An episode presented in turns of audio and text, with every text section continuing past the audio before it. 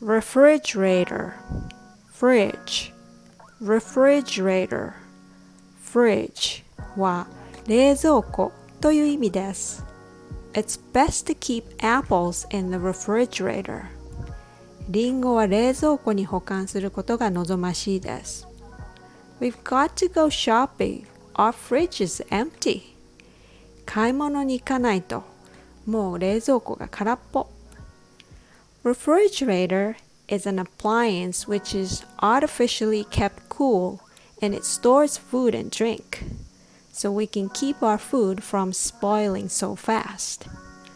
Refrigerator is made up with five syllables. Refrigerator. The stress is on fridge. that's why it's called fridge in short form. When you separate the word into two chunks, it might be easier to say. Refrigerator, refrigerator. The rhythm goes da da da da da. Refrigerator. I have a Hitachi refrigerator, which is very nice. Hitachi is a Japanese name pronounced with an American accent.